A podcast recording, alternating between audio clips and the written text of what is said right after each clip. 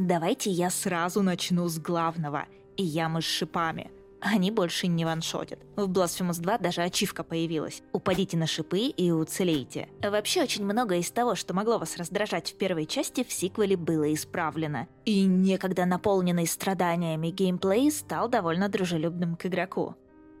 Напомню, что оригинальная Blasphemous вышла 4 года назад при активной поддержке бекеров на Kickstarter. Компания была весьма успешной, и при изначально запрашиваемой сумме в 50 тысяч долларов разработчики из Game Kitchen собрали в 6 раз больше. Визуальный стиль и сама эстетика возведенного в абсолют страдания очаровали потенциальных игроков, да и после релиза проект ждали хорошие оценки и награды в духе «Лучшая испанская инди-игра» и «Лучший арт-дизайн», но не обошлось и без грехов, конечно, в такой-то игре. Первая Blasphemous заставляла страдать всех. Главного героя, эпизодических персонажей и, конечно, самого игрока. Об этом я, Катерина Краснопольская, довольно подробно писала в своей рецензии на StopGame.ru 4 года назад. Я ругала игру за баги, недружелюбный platforming, утомительный backtracking, что для Metroidvania вообще страшное зло, но хвалила за все, что касается эстетического наполнения. Дизайн локаций, персонажей, саундтрек, внимание к деталям и сражения с боссами. И когда я взялась за прохождение сиквела, я, вспоминая свой опыт первой части, даже не ожидала, что разработчики проведут такую работу над ошибками. И я думала, что буду страдать, но на деле я получила огромное удовольствие. События Blasphemous 2 стартуют после истинной концовки последнего дополнения для первой части. Мы снова управляем кающимся, который остается верным себе и по-прежнему носит маску и шлем-колпак конической формы. Проснувшись на незнакомой земле, протагонисту не остается ничего другого, кроме как начать исследовать дивный новый мир, Перед ним уже не Кастодия, но все такие же наполненные средневековым испанским колоритом локации – города, дворцы, храмы. Все они хранят множество секретов и своей историей делятся неохотно, полунамеками, неброскими деталями, урывками фраз – в качестве главной движущей сюжетной силы снова выступает прискорбное чудо и его проклятие. Наказаны им тут многие, в первую очередь враги и боссы. Нам практически сразу ставят первую цель – убить трех стражей, чтобы пройти дальше. Точно так же было и в оригинале. Э, вообще сиквел по своей структуре во многом повторяет первую часть.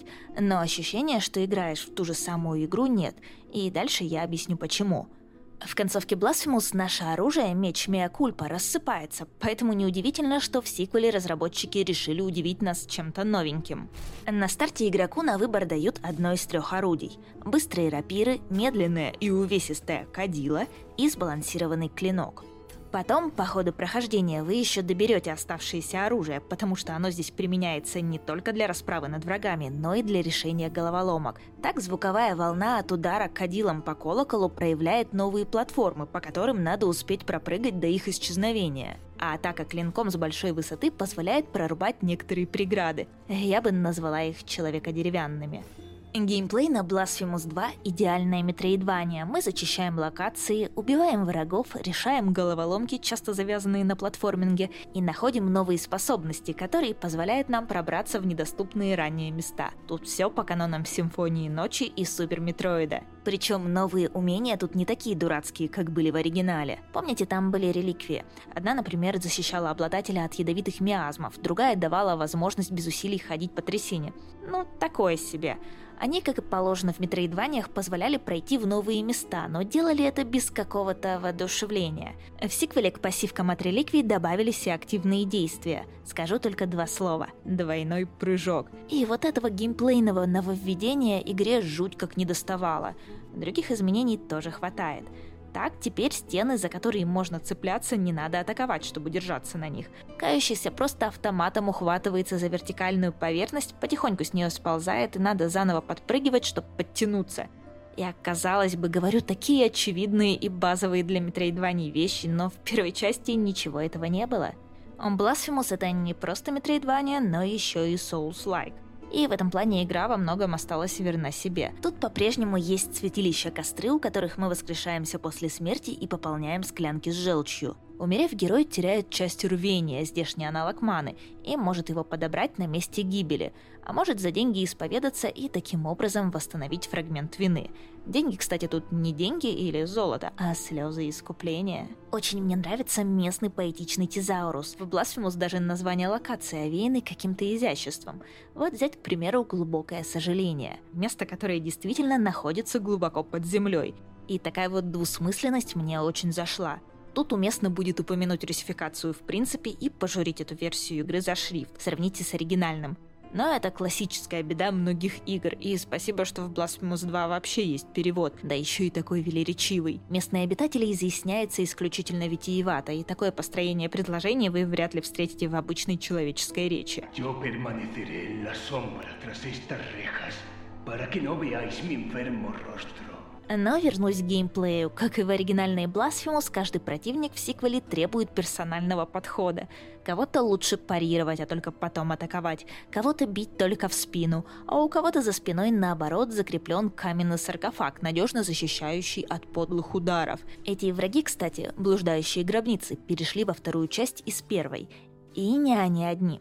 Из старых знакомых можно узнать самобичевателей, сломанных колесников, епископов с копьями и, конечно же, ребят-колокольщиков. Уж не знаю, как они на самом деле зовутся. Своим тараном они, кстати, больше не сбрасывают на землю. Досадное исправление, я считаю. Новых врагов тоже хватает, не буду на этом сильно акцентироваться, просто отрадно, что бестиарий, как и арсенал, заметно расширился. Но на этом изменения, конечно, не закончились.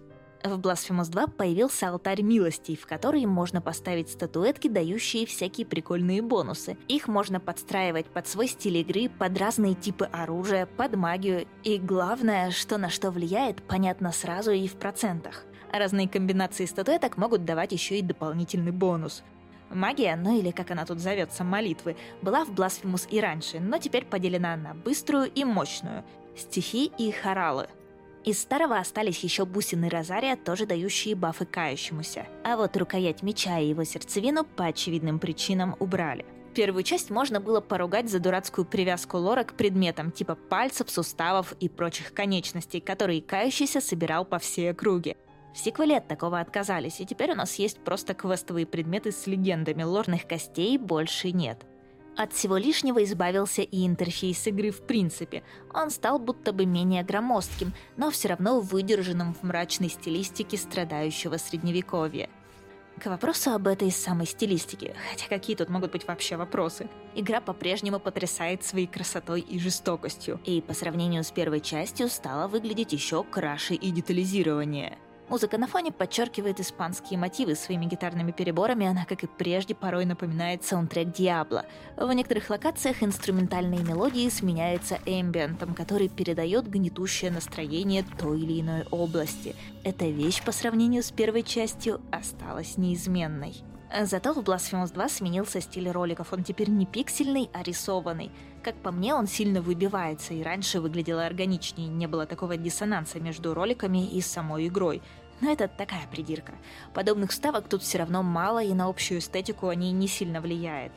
А эстетика тут ого-го. Лично я обожаю Blasphemous за вот это вот кропотливое внимание к собственному культурному наследию, к испанским легендам, картинам, архитектуре. В своем ролике про живопись в играх я подробно рассказывала, как разработчики, опираясь на реально существующие произведения искусства, сотворили свой фантасмагоричный мир – в сиквеле они продолжили это дело. Тут опять много фольклора, много картин. Вот, например, один из боссов Blasphemous 2 поправляет свое здоровье прямо как Сатурн на картине Гои. Вообще, разработчики игр почему-то очень любят этот сюжет. Я уже, если честно, устала на него ссылаться в том самом ролике про живопись. Как говорится, посмотрите на другие картины. Возвращаясь к эстетике игры, тут все прекрасно. Есть какие-то визуальные намеки на первую часть, даже не какие-то, а целая локация. Есть очень эффектные зоны, которых от игры совсем не ждешь. Нет, они не выбиваются из общей концепции, просто места сами по себе не избитые. Каждая локация отличается идейно, и ее не перепутаешь с другой и точно не забудешь облегчить запоминание каких-то отдельных мест, карта все-таки довольно большая, должны помочь еще и пользовательские метки. Как же их не хватало в оригинальной игре. Более того, карту в сиквеле теперь можно и масштабировать, и все это сделало процесс зачистки до 100% максимально удобным. Над картой поработали еще в DLC к первой части, но на релизе оригинала в 2019 году ей было больно пользоваться. Повторные исследования карты и backtracking упростились еще и за счет, наверное, самого лучшего в игре нововведения, ну, после не ваншотящих ям с шипами и двойного прыжка. Теперь в Blasphemous 2 можно телепортироваться от святилища к святилищу. На алтарях еще можно исповедоваться и избавляться от вины, и менять статуэтки. Это доступно не с самого начала игры, это все еще нужно открыть. Но к середине внимательного прохождения вы вообще не будете иметь проблем с backtracking ом и забудете про стандартные телепорты, которых, кстати, стало больше, и они избавились от этого отдельного экрана с красивой, но бесполезной картинкой. Опять же, нововведение это по сравнению с той самой игрой 2019 года. С апдейтами у нее позже появилась возможность прокачивать святилище, чтобы перемещаться с их помощью. Но изначально этой опции в игре не было. Четыре года назад я поставила оригинальный Blasphemous похвально. Сейчас, ради интереса, я запустила ее, и боги, какой же она ощущается после сиквела неуклюжей и дубовой, без двойного прыжка и дэша в воздухе. Да и в принципе герой кажется таким деревянным-деревянным. Я по-прежнему считаю, что это неплохая игра, но если вы ее в свое время пропустили, то можно в принципе и не возвращаться, а сразу играть во вторую часть. Она изумительна. И просто отличный пример качественной метроидвании, в которой есть чувство прогрессии и exploring вознаграждается. Вторая часть вообще не про страдания. Ну, то есть она, конечно, про страдания, но уже не про страдания игрока. И я бы не сказала, что игру оказуалили. Нет, ее просто сделали комфортной. Челлендж и хардкор в ней остались. Это и сражения с некоторыми новыми врагами, и испытания с их волнами, и platforming. Единственное, мне показалось, что боссы стали попроще. Многих я побеждала сразу с первой попытки. В оригинальном оригинальной Blasphemous такого, кажется, ни разу не было. Но это можно списать на то, что я, активно исследуя локации, облегчила себе игру. Те же склянки с желчью прокачала. Ну и насчет багов, да. Чтобы вы понимали, я проходила игру до релиза, активно пылесосила в ней все. У меня прям была идея фикс все зачистить, найти все статуэтки, всех херувимчиков, всех монахинь, весь розарий, прокачать каждое оружие по максимуму, выполнить дополнительные задания, которые тут очень интересные, надо отметить. И за все это время я два раза наткнулась на баги. Один был чисто визуальным, черт бы с ним, но уже под самый конец я словила баг, который заморозил мне всех врагов, все платформы, залочил игру короче. Но после пересадки загрузки он пропал, как и предыдущий. Эмбарго на рецензии Blasphemous 2 спадает за неделю до релиза игры. Всем бы разработчикам быть такими уверенными в качестве своего детища, как испанцам из The Game Kitchen –